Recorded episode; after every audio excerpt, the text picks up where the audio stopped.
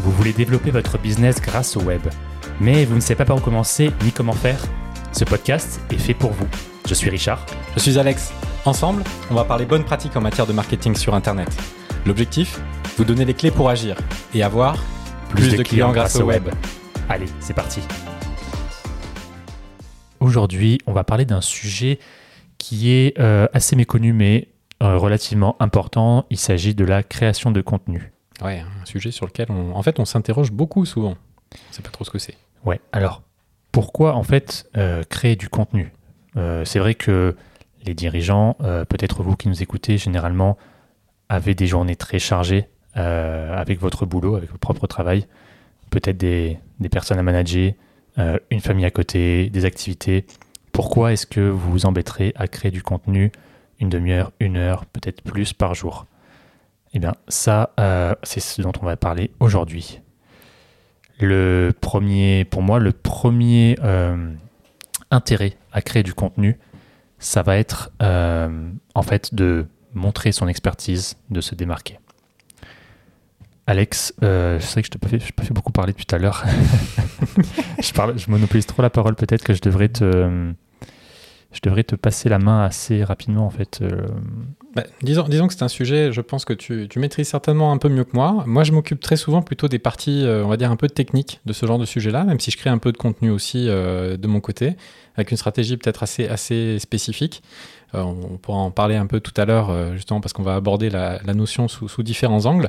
Parce qu'en fait, il n'y a, pas qu'une stratégie de contenu, il y en a des, des, des milliers. En fait, je dirais que tout dépend en fait de souvent de ce qu'on est de ce qu'on ce qu'on aime faire, de ce qu'on est capable de faire en termes de temps euh, à y dédier et de ce qui est euh, en fait euh, je dirais adéquat pour son activité.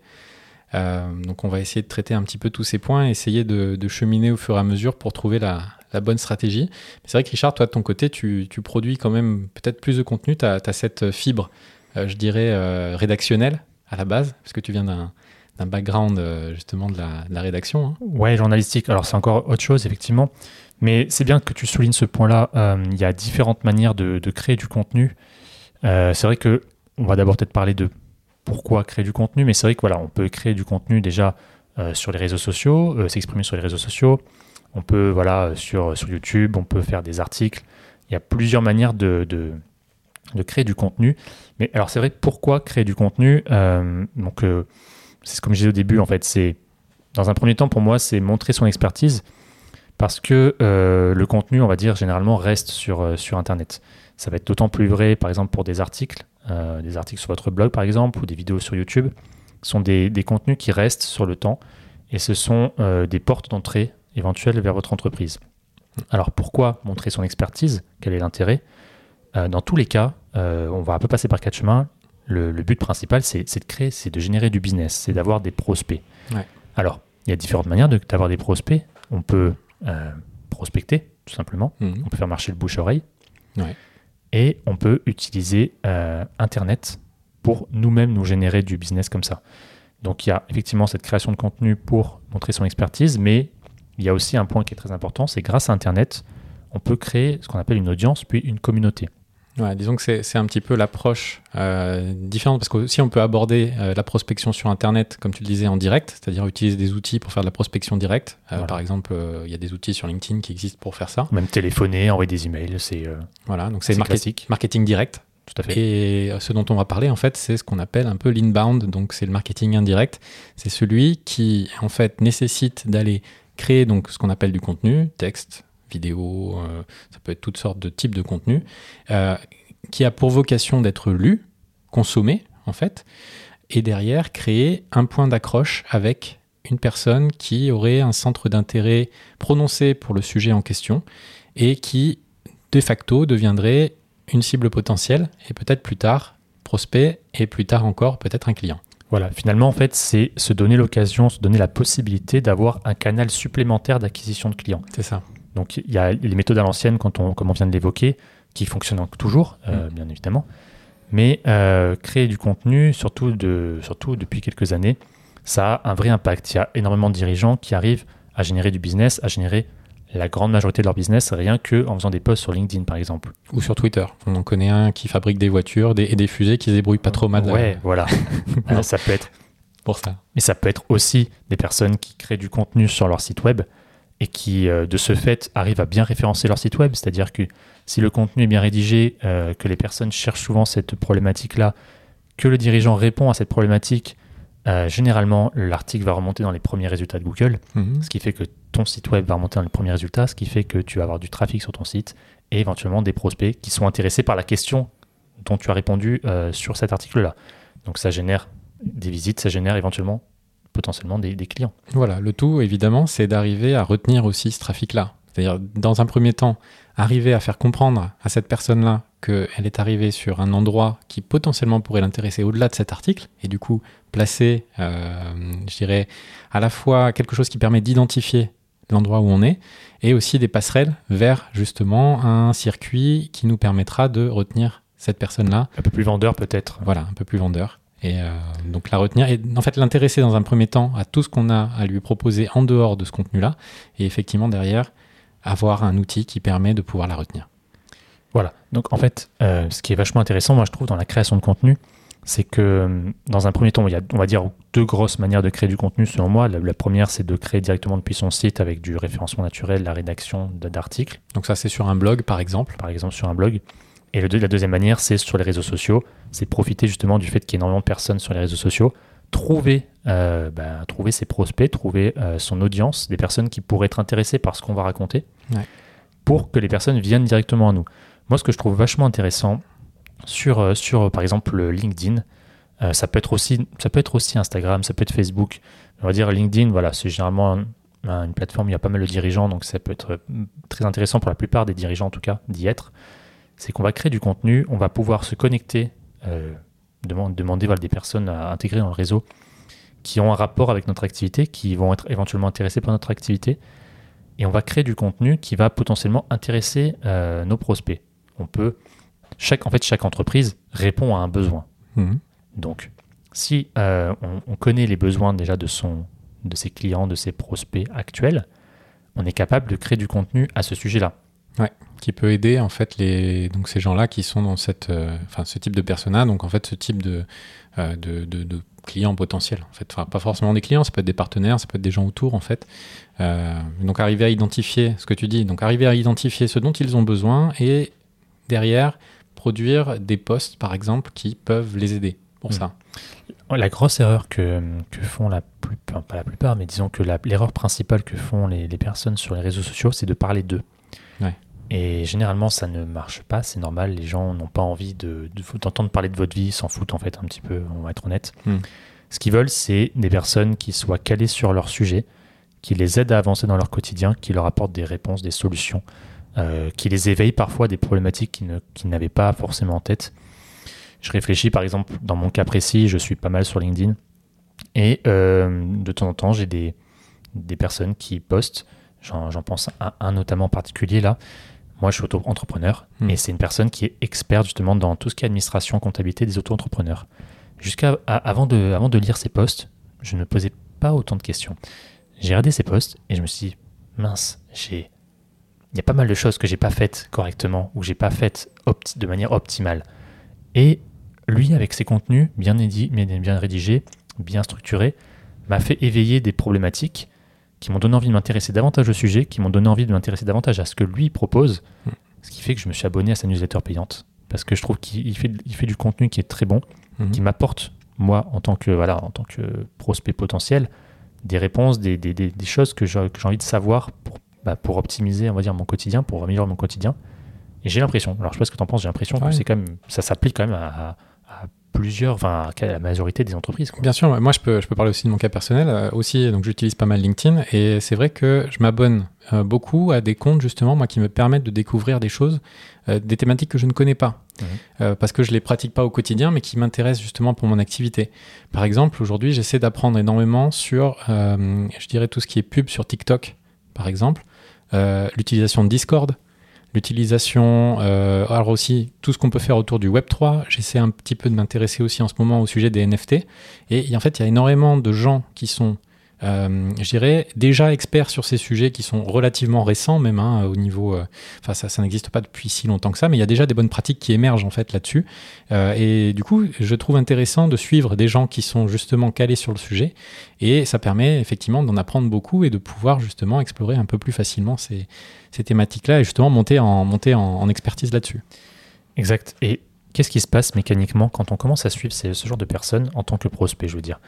Quand on suit ce genre de personnes, au bout d'un moment, quand on va avoir une problématique liée à, ce, à, à cette activité-là, eh ben, qu'est-ce qui va se passer? On va penser en premier lieu, en tout premier lieu, à cette personne-là. Cette personne qui était inconnue jusqu'à quelques jours, quelques semaines, j'en sais rien, euh, finalement se présente comme la personne référente pour nous, C'est ça. même si on la connaît pas, mais on a lu ses posts, donc on a, il a montré son expertise, il nous a aidé d'une manière ou d'une autre en nous apportant de, de la veille informationnelle, en nous apportant des petites euh, astuces pour, no- pour notre quotidien. Il nous a répondu peut-être par commentaire quand on avait des questions. Mm. Il se démarque en fait, il se démarque par, euh, par sa personnalité Mm. et c'est vachement important pour moi de se démarquer. On- Enfin, par rapport aux concurrents en tout cas. Ouais, et là c'est vrai qu'on est euh, bon là on est vraiment dans de la gestion de compte personnel finalement, ce qui marche bien. Euh, donc on parle de LinkedIn, ça marche bien sur LinkedIn, ça marche très fort sur Twitter aussi, d'avoir en fait cette cette capacité à, à montrer sa personnalité, à parler en son nom. Euh, je dirais que c'est des réseaux qui sont très réceptifs à ce qu'on appelle euh, skin in the game. Donc c'est vraiment euh, voilà jouer sa peau, montrer qu'on est là. euh, on- on- en fait, on représente ce qu'on est nous et, finalement on, on arrive à, à avoir un lien plus fort en fait avec la personne puisqu'on est des humains avant tout. hein. Euh, je dirais qu'il y a aussi un, un autre volet hein, après. hein. Il n'y a, pas seulement la publication sur les, sur les comptes perso. Sur LinkedIn par exemple et même sur Twitter aussi, euh, on peut aussi faire du post corporate et ça peut être complémentaire justement de cette approche-là. Euh, évidemment, ça marche peut-être un peu moins justement parce qu'on est euh, un peu moins connecté à ce type de choses-là. Par contre, c'est du, contenu qu'on peut faire briller euh, et du coup qui serait peut-être un peu plus auto-centré justement, mais du coup qui aurait pour visée peut-être euh, justement de matérialiser des objectifs business. Euh, donc par exemple, je, je prends un exemple vraiment vraiment typique. Euh, bon, je parlais d'Elon Musk tout à l'heure sur Twitter. Euh, Elon Musk, il, il retweet très souvent des tweets de Tesla qui sont très institutionnels en fait, qui parlent, on va dire, des exploits de la marque, des choses comme ça, ou la création d'un nouveau modèle. Et en fait, lui, il va retweeter ça, ce post institutionnel en le commentant en disant oh, c'est vraiment j'adore les modèles qu'on produit. Enfin voilà il fait son petit commentaire. Et derrière donc on a un post institutionnel qui est retweeté très fortement. Donc du coup les deux approches je pense sont complémentaires. Si par exemple il devait lancer une nouvelle souscription euh, pour euh, des commandes de modèles ou des choses comme ça il va dire ah ben vous voulez commander votre euh, vo- votre modèle? Regardez c'est par ici. Euh, euh, je euh, donne euh, je sais pas quelle petite reward aux trois premiers qui s'inscrivent ou quelque chose comme Mm. ça Mais on remarque quand même souvent que ce, c'est plutôt, les entreprises ont plutôt tendance à poster uniquement au nom de l'entreprise. c'est ça Et, et là, le, le point, le point que je veux mettre en avant, c'est que euh, exposer sa personnalité publique permet justement d'avoir ce, ce- de créer un vrai lien en fait avec le, la, la- la- avec sa communauté, son audience. Ouais. Il y a qu'à regarder les youtubeurs par exemple. Les youtubeurs maintenant c'est sur Twitch, sur TikTok. Les gens euh, s'a- s'attachent à une personne en particulier, Mm. à une personnalité. Et ce qui est intéressant, je trouve, c'est qu'en faisant ça, on va attirer à nous des prospects qui nous ressemblent, Ouais. avec qui on a envie de travailler davantage. Je trouvais ça euh, très intéressant. ça permet de faire la sélection en fait Et comme tu dis, effectivement, euh, le fait de le fait d'avoir à la fois un compte perso où on va partager pas mal de choses et aussi de temps en temps relayer de la communication un peu plus corporate fait que euh, la communauté va avoir confiance dans tous les cas en nous c'est ça et on va être plus à même de, de leur vendre quelque chose derrière. Vous êtes, vous êtes plus à même de, de pouvoir vendre votre, vos- votre service, votre produit. En fait, c'est le principe de l'ambassadeur, hein, tout simplement. C'est-à-dire que c'est un petit peu comme les influenceurs. En fait, on va faire confiance. Il y a une personne qui fait l'intermédiaire parce qu'elle est, elle est humaine, un peu comme un vendeur. hein, On a besoin de se raccrocher à de l'humain. Très souvent, le vendeur, on, a- on achète plus la personne que le produit en lui-même. Ouais. Et là, c'est la même chose. On achète la personne et la personne, ben, derrière, elle a une, une, une entreprise, elle a un produit à placer. Et là, on a quelque chose d'un peu plus euh, institutionnel qui doit d'ailleurs euh, refléter de la qualité. C'est important. Et du coup, cette, cette- à mon avis, cette communication corporate est importante, elle doit être soignée, parce que derrière, ça permet en fait de renforcer encore plus le discours humain qui a été fait par le contenu qui a été créé. Justement, et ce, ce discours humain, alors voilà, c'est ça qu'il faut, il faut pas trop rentrer dans le corporate quand on parle en tant que personne. Je, pense ça, que ouais. il faut être capable aussi de d'exprimer des choses que, euh, on va dire, qui qui pourrait, qui pourrait à première vue faire bizarre. En fait, on va dire qu'on n'a pas forcément l'habitude de se livrer en public sur certains points, donc je ne dis pas de déballer sa vie, mais des fois montrer un peu ses, peut-être ses failles, ses, fragilités, ses questionnements, et tester des fois des choses permet aussi de, de, montrer une certaine sensibilité et éventuellement de, ben, de s'attacher aux personnages. C'est quand on, quand on va au cinéma, par exemple, on aime les personnages dans les films parce qu'ils ont aussi euh, des failles, des faiblesses. Ils ont des fois des forces, c'est bien de le montrer. Le, on va dire le, le, risque dans les réseaux sociaux, c'est de montrer toujours le beau côté. Ouais. Ce qui, peut être un peu énervant des fois. Et ça, peut être aussi énervant quand on voit les gens tout le temps chouiner. Hein. Attention aussi, il faut trouver le bon équilibre. Alors je dis pas chouiner, je dis juste partager les choses réellement telles qu'elles sont. C'est ça. Le but, c'est pas d'aller chialer sur les réseaux. Mais euh, c'est bien de montrer, on va dire, tous les bons côtés, les mauvais côtés. En gros, montrer euh, la, vie de, votre vie de dirigeant, votre vie d'entrepreneur, euh, vos réussites, vos échecs, montrer aussi ce que vous avez appris. Et tout ça, pour moi, participe à, bah, créer votre personnalité et à faire qu'on va s'attacher davantage à vous. Disons que ça, c'est en fait, à mon sens, hein, c'est très LinkedInien en fait. Il y a ce côté un peu inspirant, il y a ce côté je me livre. C'est très LinkedIn. Euh, je suis un petit peu actif sur Twitter, pas énormément, mais je vois que le, en fait l'ambiance. Un délire. oui, l'ambiance est différente sur Twitter, clairement. Euh, l'ambiance est un peu plus, j'irais même, alors un peu plus violente très certainement. Très violente. Beaucoup, donc beaucoup de critiques évidemment, mais aussi beaucoup plus de délire. C'est-à-dire que voilà, ça va parler euh, un peu plus, ça va faire beaucoup plus de mèmes. Euh, mm. Donc voilà, par exemple, le contenu est différent. C'est-à-dire qu'on va, on va créer peut-être plus de mèmes, euh, de, de, commentaires, d'opinions. On, va être voilà, dans, dans c'est comme une agora en fait où tout le monde a son avis à donner. C'est un peu ça Twitter. Donc le contenu est un peu différent. Donc aussi voilà, penser en fonction du canal sur lequel on est, le contenu à produire et même le ton qu'on peut employer est différent. Tout à fait. On va pas parler de la même manière sur Twitter où là on va avoir un nombre de, caractères assez limité. On va pouvoir interagir facilement avec n'importe qui et on ne parlera pas de la même manière sur, sur LinkedIn ou sur Instagram, sur TikTok, c'est encore autre chose. Donc effectivement après il faut s'approprier les codes, il faut finalement aller déjà dans un premier temps là où vos prospects sont euh, ah voilà, c'est chaque, chaque réseau, chaque on va dire support. On va revenir un peu sur les différents supports de, de, de, contenu, de création de contenu. Mais on va dire qu'il faut déjà dans un premier temps choisir le support par rapport à, là où sera votre cible. Si, si elle n'y est pas, ça ne sert à rien d'y être déjà. C'est ça. Et ça, ça se passe. Bon, faut, faut avoir une petite connaissance des différents réseaux et puis tester. Parce que quelquefois, voilà, ben, on se rend compte euh, en testant qu'il euh, y a peut-être du potentiel quelque part. Ça, et puis aussi, a votre sensibilité. Si vous êtes plutôt à même de. Si vous êtes, on va dire, très à l'aise au niveau vidéo, lancez-vous sur YouTube, peut-être TikTok si selon votre profession. Euh, partagez du média, en fait, plutôt visuel.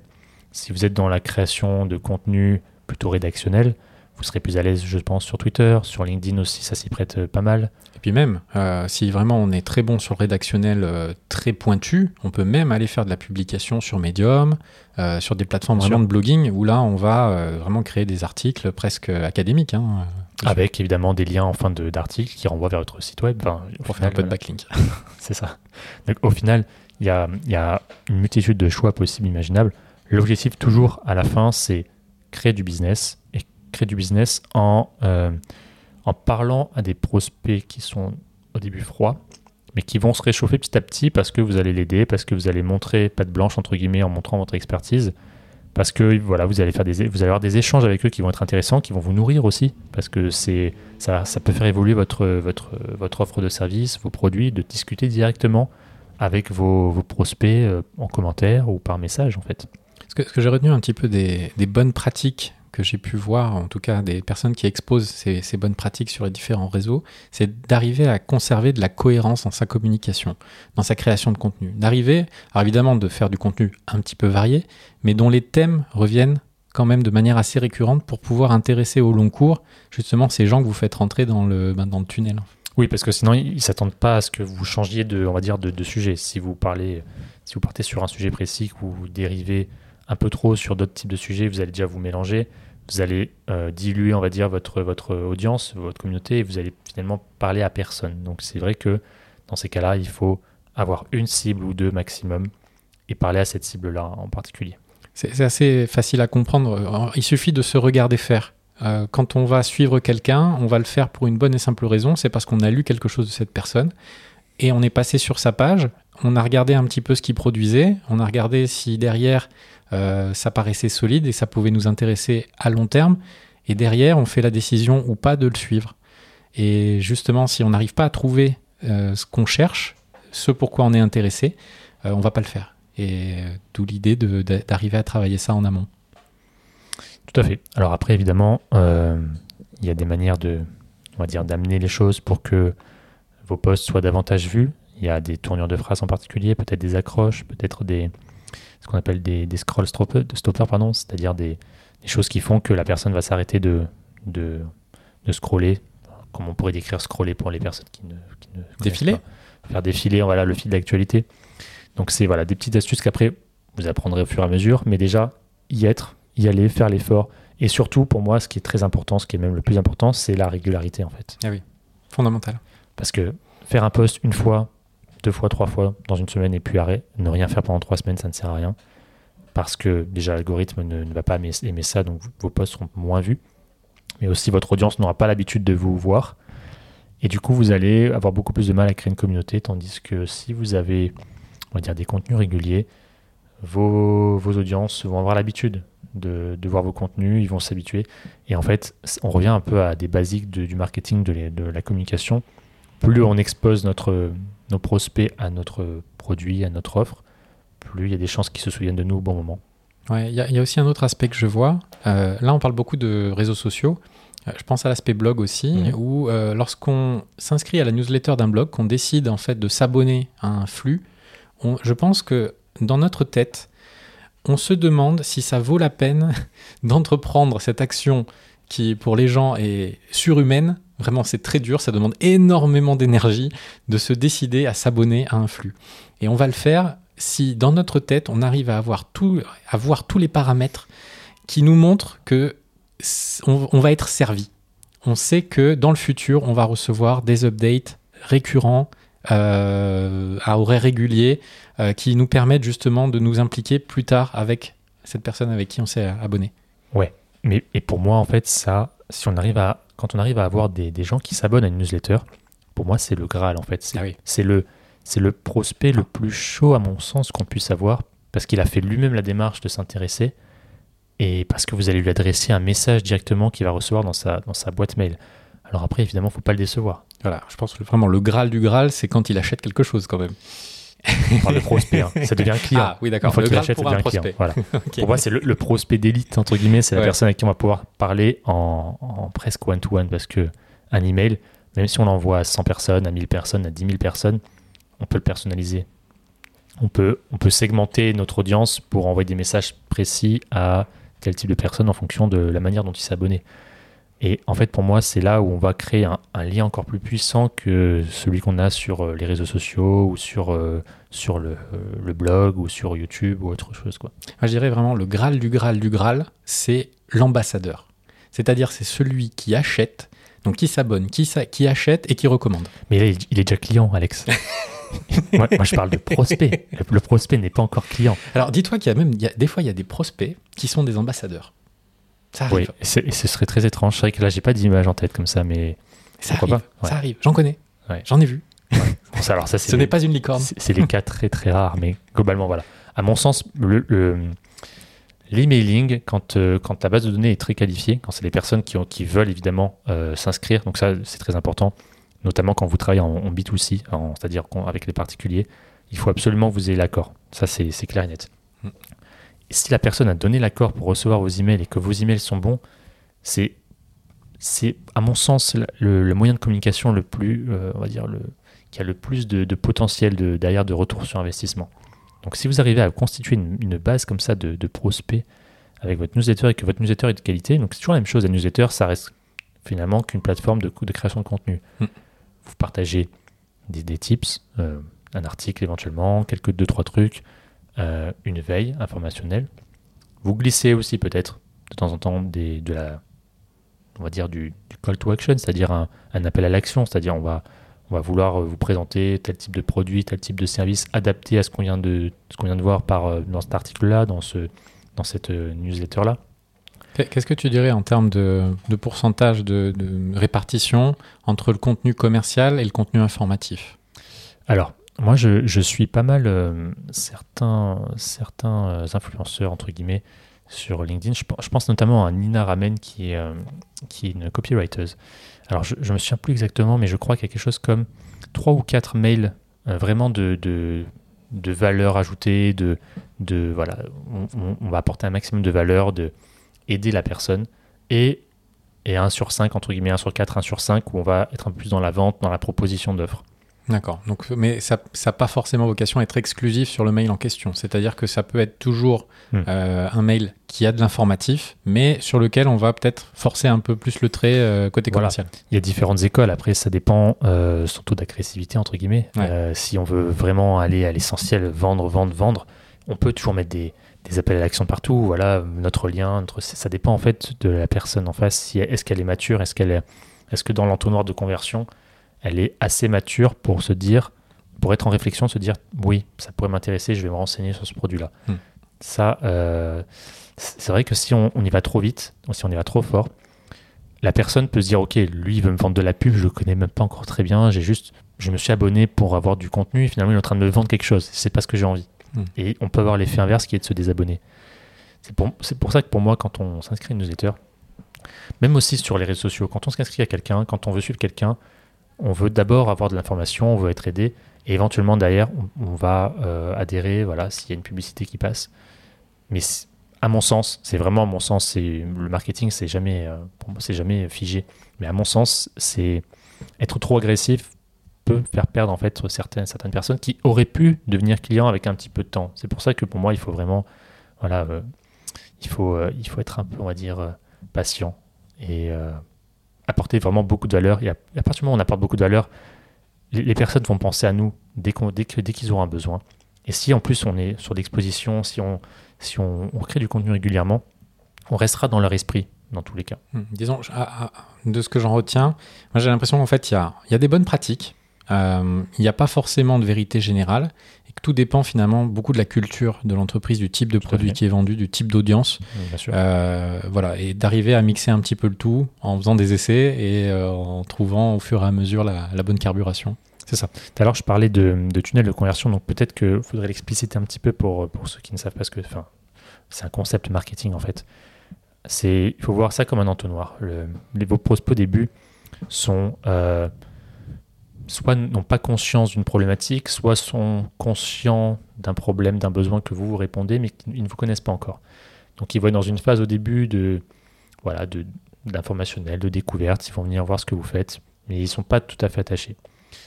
Au bout d'un moment, si vous avez bien fait euh, votre travail marketing, vous avez réussi à l'accrocher un petit peu et, et il vous envisage, on va dire, dans son processus de, décision. Il va dire, OK, j'ai une problématique, j'ai un besoin.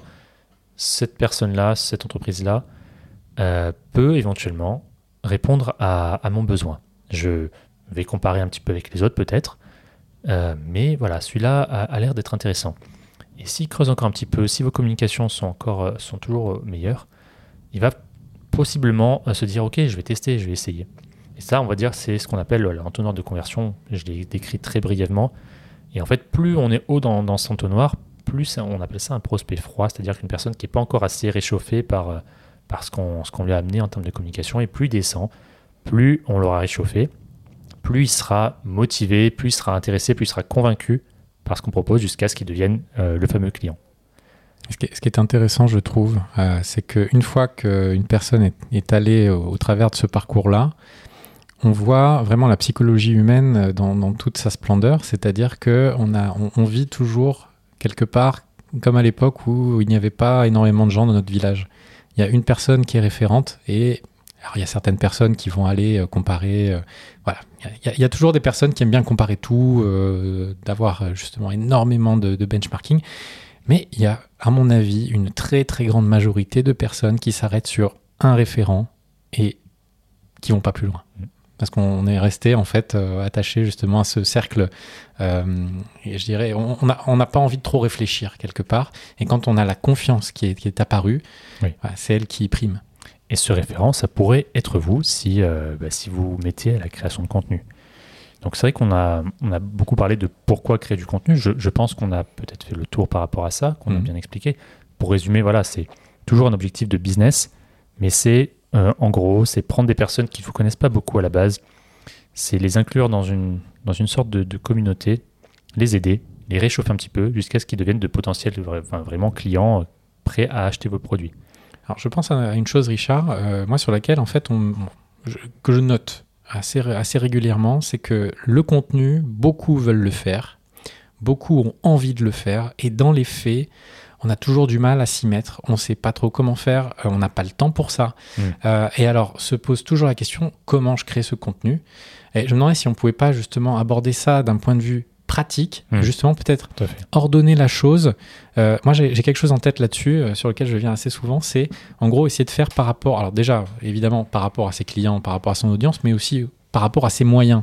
Il y a certains types de contenus qui demandent plus de moyens que d'autres, certains types de réseaux sociaux qui demandent plus d'engagement que d'autres. On parlait de LinkedIn, on parlait de Twitter, par exemple, l'engagement sur Twitter, il est beaucoup plus fort que sur LinkedIn. C'est-à-dire l'engagement nécessaire pour pouvoir euh, réussir à amorcer une communauté sur Twitter, à mon sens, est plus hmm. difficile que sur LinkedIn. Pour vous donner un exemple, aujourd'hui, euh, les bonnes pratiques, par exemple, de, pour poster sur LinkedIn, on peut poster une fois par jour, une fois tous les deux jours, quelque chose comme ça, hmm. un post. Sur Twitter, euh, si vous postez pas 6 ou 7 fois par jour, alors évidemment, c'est du contenu qui est un peu moins impliquant. Un tweet, euh, c'est beaucoup moins de, je dirais, d'implication en termes de rédaction, tout simplement parce que déjà le nombre de caractères est limité. Euh, c'est plus tout à fait le cas aujourd'hui, mais on a, on a gardé quand même le format là-dessus. Euh, mais du coup, il faut quand même arriver à poster 6 ou 7 idées par jour et c'est impliquant. Donc voilà, je me disais, on pourrait peut-être aborder un petit peu la chose comme ça, se dire qu'est-ce qui est le plus facile à aborder pour quelqu'un qui n'a pas beaucoup de temps, enfin qui a son entreprise par exemple, mm personne pour pouvoir créer le contenu à sa place, mais qui aimerait se dégager un peu de temps. Euh, voilà, mais évidemment, tous les cas sont, différents, mais il y a peut-être des, choses un peu plus abordables que d'autres. Ouais, alors, à mon sens, déjà, il faut se concentrer sur un seul réseau. C'est pas nécessaire d'être sur tous les réseaux. On en choisit un. Si on, a pas, si on a peu de temps, si on a peu de budget, on en choisit un, celui qui est le plus, on va dire, évident par rapport à, par rapport sa cible, par rapport à, ce qu'on a envie de faire. Déjà, c'est une première chose. Ensuite, euh, une erreur à éviter, ce serait de vouloir poster, on va dire, à l'instinct. C'est-à-dire, bon, aujourd'hui, je vais poster un truc, euh, bon, il y a ça qui m'inspire, je vais poster ça. Pour moi, il faut définir déjà, comme on dit tout à l'heure, quels sont ces prospects, euh, ces prospects idéaux, quels sont les besoins, les problématiques rencontrées par ces personnes. Ces besoins, ces problématiques-là seront euh, vos piliers, c'est-à-dire vous allez construire vos contenus autour de ça. Donc, à partir de là, vous allez pouvoir euh, bah, noter plusieurs possibilités pour, euh, pour répondre à ces problématiques-là. Évidemment, c'est des, choses que vous faites vous, dont vous êtes expert, et c'est expliquer voilà, comment au quotidien régler ce genre de problème, ce genre de problème. Donc ça, évidemment, on ne peut pas le faire à votre place, c'est à vous d'y réfléchir un petit peu. Mais on se pose un petit peu, on réfléchit à tout ça, on note plusieurs, plusieurs pistes. Ça va être finalement des, peut-être, je sais pas, deux ou trois, on va dire, types de, de, contenu, types de, de, sujets sur lesquels on va, on va se, se, prononcer. Et ensuite, ça va être dans l'idée, se tenir, par exemple, si on a décidé de faire un post par semaine ou deux posts par semaine, c'est s'y tenir. Ça peut être mmh. éventuellement se poser soit une demi-heure par jour, par exemple, le matin ou le soir, selon, selon ce qu'on préfère, et se dire, je consacre ce temps exclusivement à créer du contenu parce que je sais que derrière, ça va générer euh, une audience, un business sur le long terme. Et du coup, euh, ce temps-là n'est pas compressible, on le, le remplace par rien. Une autre variante, ça peut être, on s'accorde plusieurs, peut-être deux ou trois heures pour faire plusieurs contenus d'affilée qu'on va ensuite poster au fur et à mesure. Moi, je me disais, euh, quelqu'un qui veut faire du SEO, par exemple, en fait, il y, a une question qui revient assez souvent, toujours dans la même thématique, c'est donc j'ai pas énormément de temps, je dois me lancer quelque part. Donc là, on parlait de réseaux sociaux. Mhm. Mais souvent, une question qui revient aussi, c'est est-ce que je dois plutôt monter un blog, faire du SEO, ou est-ce que je dois plutôt essayer de monter une communauté sur les réseaux sociaux? Alors, dans l'idéal, c'est bien de faire les deux, c'est clair. On peut utiliser les contenus de l'un pour alimenter l'autre un petit peu. Euh, mais souvent, on n'a pas un temps incompressible. Et quelque part, on peut se poser la question où je commence? Est-ce que je fais du SEO Est-ce que je fais du réseau social? Sais pas ce que tu en penses. Moi, y a pas, pour moi, il n'y a pas de, on va dire de, choix défini. Ça dépend finalement de, comme je disais, la sensibilité de la, personne. Si euh, l'objectif derrière, si, si on veut attirer du trafic direct sur son site, si on a une capacité rédactionnelle intéressante, si on a envie de faire du multimédia, de mettre de la vidéo, de mettre éventuellement du son, de l'image, euh, si on a un objectif d'ailleurs, in fine, de, on va dire, d'attirer du prospect via son site web, pour moi, le, SEO est intéressant. Le SEO est d'autant plus intéressant qu'on peut se positionner en tant que référence soit locale, si on se positionne sur des mots-clés locaux, soit des, mots-clés liés à sa thématique de métier. Sur les réseaux sociaux, par contre, il n'y a pas ce, ce, truc d'être référencé, d'arriver dans les premiers résultats, comme ça peut être sur Google avec le SEO. Donc là, on va être davantage un peu sur, euh, sur la relation avec les personnes. Mm. C'est un peu différent dans la manière d'aborder les, choses. Euh, ça va être des contenus éventuellement être un peu plus courts, euh, un peu plus nombreux. Mais pour moi, il n'y a pas de, vraiment de... Enfin, je ne peux pas conseiller l'un ou l'autre. Ça dépend après de... Je ne sais pas ce que toi en penses. Moi, j'ai une petite idée en fait euh, sur, sur un point qui est peut-être pas forcément souvent abordé.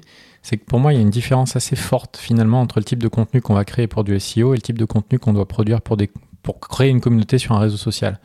Quelque part, je me dis que pour créer du SEO, finalement, c'est peut-être moins difficile dans le sens où pour faire du SEO, on n'a pas forcément besoin d'avoir une personnalité très forte. C'est-à-dire que aller euh, prendre du contenu, le remâcher, le remixer, etc. Euh, par exemple, pour faire euh, des pages, donc on peut créer un guide, par exemple, mhm. créer des tutoriels, des choses comme ça. Ce sont des choses qui ne nécessitent pas forcément d'exprimer une, personnalité très prononcée. Mhm. alors que sur les réseaux sociaux, j'ai l'impression que il y a quand même cette dimension où on doit créer cette on doit s'exposer, on doit, on doit avoir. Et malheureusement aussi, ça marche pas pour tout le monde. Il y a certaines personnalités qui marchent mieux que d'autres, qui ont un peu plus d'impact que d'autres. Et on peut être confronté à ce problème-là sur les réseaux sociaux, alors que lorsqu'on crée du contenu SEO, on a un peu moins ce problème parce que finalement, on est plus dans du, descriptif quelque part même s'il peut y avoir un petit peu de personnalité, mais c'est moins prononcé, je pense. Ouais. Alors après, ce qui est bien avec le SEO, c'est qu'on peut le déléguer, on peut le sous-traiter à une agence. Voilà. Ouais. C'est vrai que si vous, vous, avez, vous aimez, on va dire, le contact avec les personnes, si vous, vous aimez créer du contenu, si vous aimez vous exposer en tant que dirigeant, voilà, fondateur, dirigeant qui a envie de, parler de sa boîte, les réseaux, sociaux sont très bien, YouTube c'est très bien. Si par contre vous êtes un peu plus discret, entre guillemets, que vous voulez rester dans l'ombre, mais que vous voulez quand même voilà, créer du contenu qui permet d'attirer des, prospects, l'option du SEO, effectivement, est, euh, est, plus intéressante parce que voilà, vous pouvez vous dire, OK, je passe par une agence de SEO, qui va créer mon contenu. Éventuellement, on va travailler ensemble pour euh, dire sur quoi on va parler, etc. Et qui peut aussi faire le lien. Alors, on peut aussi avoir un community manager qui s'occupe de sa page officielle d'entreprise et du coup qui fait un peu, à peu près le même type de travail que sur du SEO, c'est-à-dire qu'on va faire de la communication voilà, qui n'est pas très impliquante au niveau de la personnalité, parce qu'évidemment un community manager, bah, il a sa propre personnalité, donc euh, bah, il peut, il peut pas refléter la vôtre en fait quelque part. Euh, et même tant mieux parce que si demain le community manager il peut plus s'occuper de vous, euh, vous avez changé de personnalité, personne va vous reconnaître, donc c'est pas forcément judicieux. Après il y a un autre point aussi, c'est que pour moi le on est dans, dans, les réseaux sociaux, on est vachement dans, dans l'immédiateté. Mm. Les, les posts finalement durent 24, 48 heures, peut-être 3 jours de temps en temps. Le SEO, c'est fait pour durer, justement. Ouais, c'est un investissement à plus long terme. Peut-être c'est, c'est moins immédiat, peut-être parce que justement, le temps qu'on trouve les, les posts, le temps qu'ils soient référencés sur Google, ça prend souvent plusieurs semaines, quelquefois plusieurs mois pour euh, occuper les premiers spots. Et le temps que quelqu'un fasse la recherche qui est liée aux mots-clés spécifiques que vous mm. avez créés, ça peut prendre un petit peu de temps à apprendre. Voilà, donc après, c'est aussi deux types de formats. Euh, donc, euh, dans les deux cas, dans les deux cas, ça, quand c'est bien fait, ça, ça, ça, génère du business. Mais c'est selon, voilà, selon votre, votre sensibilité. Donc, c'est qu'on a, on a parlé beaucoup de réseaux sociaux, beaucoup de, de SEO. Il y a plein d'autres types de, de, manières, en fait, de, de, communiquer. On peut communiquer, voilà, sur son site web, on a parlé du blog, on a parlé, as parlé un peu du guide. On peut, voilà, faire des études qui peuvent être reliées. On peut faire ce qu'on appelle un lead magnet, c'est-à-dire un, un, petit document, un petit, un petit guide, en fait, pour euh, répondre à une problématique particulière et mm. inciter ensuite au contact. On peut, lancer, on peut lancer des concours aussi. Lancer des concours sur les réseaux sociaux, sur le site web, effectivement. Euh, je pense notamment aussi à une masterclass, voilà, une vidéo d'une heure où on explique euh, sur un sujet particulier et ensuite derrière mener vers, vers une offre un peu plus, voilà, une offre payante. Après, on en parlait un petit peu juste avant d'enregistrer ce podcast, mais c'est vrai qu'il y a les lives qui se développent de plus en plus avec Twitch, YouTube, Discord. Donc là, c'est une occasion quand vous avez une communauté déjà qui commence un peu à être, euh, être intéressante, c'est pas forcément des milliers de personnes, ça peut être même 10 personnes. 10 hein. personnes, c'est une ah communauté. On peut répondre à des questions en live, on peut échanger à ce niveau-là. Et les personnes qui se sentent, on va dire, qui se sentent écoutées pendant ce live, déjà vont, euh, on va dire, vont, euh, vont s'attacher davantage à vous, parce qu'ils vont vous voir en vrai. C'est c'est- c'est- c'est quelque chose que j'ai vécu aussi. Et c'est vrai que quand les personnes font des lives, on, on voit la personne vraiment en direct, et c'est c'est une autre, une autre approche encore euh, et, qui est très intéressante. En fait, c'est moins scénarisé. Quelque part, c'est peut-être plus facile à mettre en place aussi parce que finalement, on improvise tout. Donc, il y a un peu moins de préparation. Il faut juste que les moyens techniques suivent euh, et qu'on soit nickel à ce niveau-là, qu'il n'y ait pas de problème de son, qu'il n'y ait pas de problème de, de vidéo, choses, ou de lag aussi. Souvent, ça, ça peut arriver, le lag. Euh, mais si tout est en place, finalement, c'est bien parce que donc ça permet de dédier assez peu de temps à ce genre de, de, de, de- en fait, de création. Et derrière, on peut le réexploiter aussi parce qu'il y a des gens qui regardent a posteriori des lives. Peut-être Voilà. un peu moins, mais mettre sur YouTube, par exemple. Ouais. Effectivement. Donc voilà, il y a, il y a aussi, ça peut être aussi des, passer par des médias un peu plus mainstream. Ça va être, euh, comme tu disais tout à l'heure, écrire des blogs sur euh, Medium, euh, des, articles des de blog articles, sur, sur Medium, qui vont potentiellement être lus. Donc ça peut être intéressant quand on a des, quand on a des, on va dire des métiers très nichés, peut-être un peu dans, dans la tech, ce genre de choses. On peut rédiger des articles en tant qu'invité sur Ouais. des blogs. Ouais. L'idée, c'est d'a- d'arriver à intervenir sur des thématiques qui sont euh, médiatiques ou euh, des sujets sur lesquels euh, on a besoin d'une expertise particulière. Oui, très niché, ouais. Voilà, pas faire trop de commercial là-dessus. Euh, et euh, éventuellement, après, effectivement, d'a- d'arriver à créer un backlink, soit parce que euh, on arrive à citer la personne, elle est, euh, par exemple, euh, responsable chez telle entreprise, euh, ou euh, faire référence à, par exemple, un contenu qu'on a préalablement créé sur un blog Mhm. qui est hébergé sur le domaine euh, de, ce- de son, enfin de, de sa boîte. hein. Et, euh, et ça permet justement d'obtenir des backlinks euh, qui sont bien ciblés en plus. Parce que si, en fait, si on fait le travail évidemment de travailler avec un blog qui est en lien avec le domaine de son entreprise, voilà, c'est ça qui permet d'avoir cette adéquation entre les thématiques et d'avoir un backlink de qualité. Voilà, backlink qui euh, est très intéressant, très important pour, euh, bah, pour améliorer son référencement naturel. C'est ça. Donc voilà, ça peut être ce genre de choses, ça peut être euh, voilà, de l'emailing, comme on disait, euh, de, de écrire du contenu pour euh, informer les personnes qui se sont inscrites sur la newsletter. Ça peut être aussi créer du contenu pour, les, pour des clients, des prospects, Mm. pour les aider, pour euh, créer une relation avec eux finalement. Donc c'est vrai qu'on a, on a parlé beaucoup de choses, on n'a pas parlé vraiment des formats qu'on pourrait, euh, qu'on pourrait proposer à- aux personnes qui nous écoutent pour euh, peut-être s'ils n'ont pas d'inspiration, euh, Ouais, s'ils n'ont pas de... Quelques idées. Ouais. Donc euh, je te laisse éventuellement peut-être... euh, Oui, bah, disons que on, on peut, on peut travailler toutes sortes de choses, quel que soit le format finalement. C'est un petit peu les mêmes choses qui reviennent, que ce soit une vidéo, que ce soit du texte. Euh, je dirais que ce qu'on ce qu'on va pouvoir voir, par exemple, on, on peut voir par exemple des interviews de clients. mhm. Euh, ça peut arriver. Euh, Donc, on interviewe un client, on parle un petit peu voilà, de la relation qu'on a eue avec, avec ce client-là, euh, quels ont été les challenges, comment ça s'est passé, etc. pour donner euh, un éclairage. Euh, apporter aussi un petit peu éducative finalement euh, qui permet de, de s'enrichir sur ah tiens ah oui j'ai le même problème que, que cette personne là Mm. ah oui ils ont résolu ça comme ça donc c'est c'est super intéressant parce que on arrive à s'identifier euh, et on arrive aussi en tant que euh, ben, qu'expert à, montrer qu'on est bon sur ce type de thématique là Oui, parce que voilà, il y a le, du coup, il y a le biais, on va dire, de confirmation de cette personne-là qui est qui a la même problématique que nous et qui est contente de- du service rendu finalement. C'est ça. Alors là, c'est pour le coup, euh, ce que j'ai visualisé, c'est une interview, par exemple, où on- nous, euh, en tant qu'experts, on interviewe son propre client. Oui, tout à fait. Euh, mais il y a aussi d'autres types d'interviews. Je te disais donc tout à l'heure que moi, je voyais une pub passer sur Twitter où il y a une personne en fait qui achète un spot euh, d'interview avec une chaîne euh, du type CNews, du type euh, euh, comment s'appelle cette chaîne BFM, ça peut voilà, être peu importe. voilà, Bismart, voilà, c'est, à ça que je cherchais, que, que, que je réfléchissais. Et où, en fait, où il y a- on a une mise en scène euh, où la personne est interviewée comme si, en fait, elle avait été invitée sur un plateau télé. Mhm. Euh, et derrière, elle vient parler de son activité. Voilà, nous, on propose ceci, on propose cela. Bon, c'est très corporate comme façon de faire. Mais du coup, ça permet d'illustrer, par exemple, euh, derrière une social Ou derrière, on va dire, voilà, on propose tel type de service, regardez, on a été interviewé sur tel type de télé. Voilà. C'est un autre type d'interview euh, où là, c'est plus centré sur le chef d'entreprise, en fait, plus que sur le client. Ouais. Euh, donc ça, voilà, c'est un type de contenu. Moi, je suis pas super fan de ce genre de choses, mais je sais que euh, voilà, ça existe en tout cas. Ça peut être aussi tout un peu plus simplement euh, un témoignage, une citation, peut-être une photo, un petit texte, un petit, une petite contextualisation. juste pour montrer que ce client est passé par nos services parce qu'il a, il a, pas, il a fait ça, ça, ça avec l'entreprise. Il en est satisfait, il recommande. Et quand on partage ça à une communauté de personnes qui, qui ressemblent voilà, à ce, prospect, enfin à ce client-là, eh ben, ça, joue aussi. Enfin, moi, en tout cas, j'aime bien ce, genre de format aussi. C'est pas forcément de l'interview, ça, va être, ça peut être juste une image, ça peut être un petit peu de texte. Mm. Et ça fait toujours son effet. Tout à fait. Donc ça peut aussi prendre la forme finalement d'une transcription de cette interview. Mm. Euh, c'est peut-être un peu moins efficace parce qu'on a, on a moins le contact humain, euh, mais on peut le faire aussi si on n'a pas trop les moyens techniques parce que aussi ça c'est aussi c'est un point important. Euh, on parlait justement de comment aborder cette création de contenu quand on n'a pas trop forcément de temps. Il faut aussi les moyens. Mm. Quand on fait, mm. en fait, faire du texte c'est relativement facile parce que finalement on a juste à contrôler que le texte, il n'y a pas de faute d'orthographe, des choses comme ça. si on va au-delà, après on peut faire du son.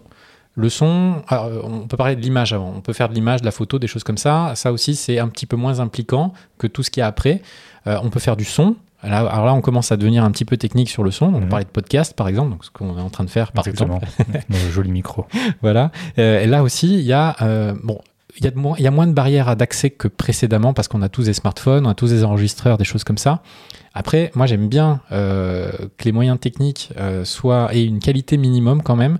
Euh, en fait, ce qu'il y a, c'est que si on veut maximiser l'audience sur ce type de média-là, euh, il est important d'avoir un son nickel, que ce soit pour du son ou pour de la vidéo aussi. C'est la base. Hmm. Parce que s'il n'y a pas le son, les gens ne vous suivent pas euh, plus de quelques secondes, en fait. C'est pour ça qu'après, voilà, si on part du principe qu'on s'adresse à des personnes qui ne créent pas encore beaucoup de contenu ou pas du tout, peut-être commencer sur des choses un peu plus tranquilles, un peu plus, on va dire, abordables. Création de contenu de rédactionnel.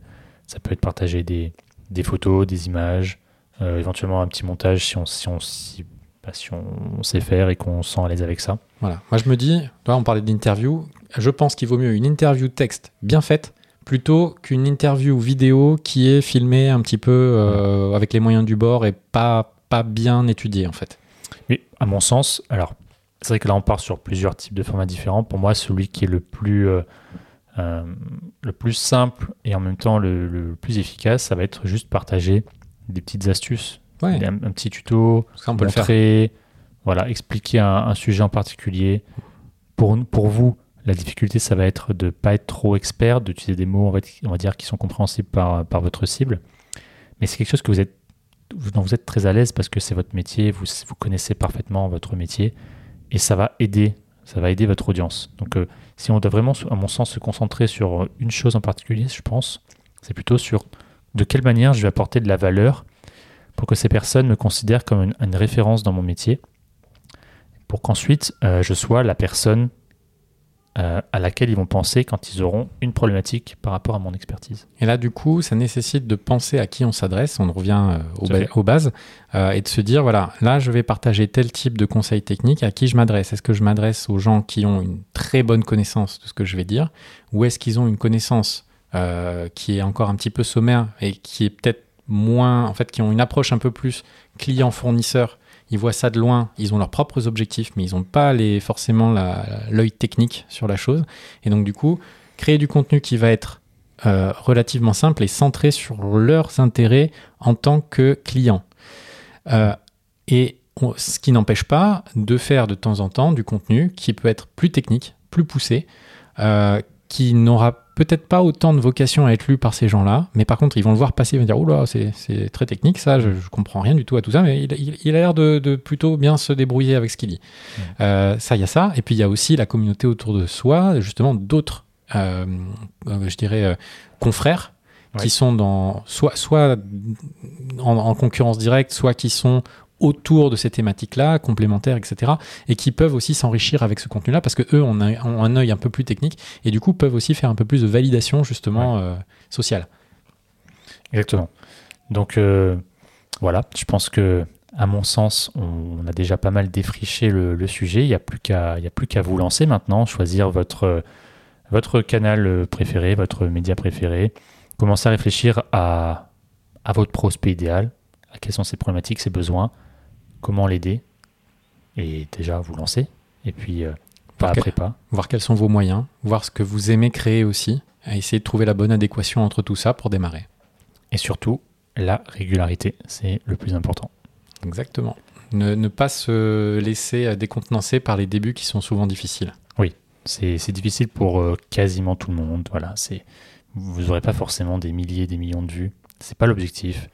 L'objectif, c'est surtout de pouvoir aider. Si vous aidez ne serait-ce qu'une personne, ça va être une personne qui va peut-être penser à vous pour, pour plus tard. Enfin, il faut pas, voilà, faut décorer un peu le, on va dire le, résultat de, de likes, de commentaires, de, de vues euh, de ce que vous faites.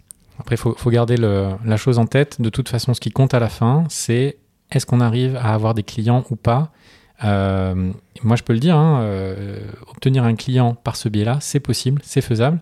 Euh, et en fait, ça peut représenter vraiment euh, beaucoup de chiffres d'affaires par rapport à un investissement qui en fait, va être très peu. Du temps. C'est du, temps. C'est du temps. Et ça peut arriver plus vite que ce qu'on pense, en fait. Mmh. Et quelquefois, ça surprend même.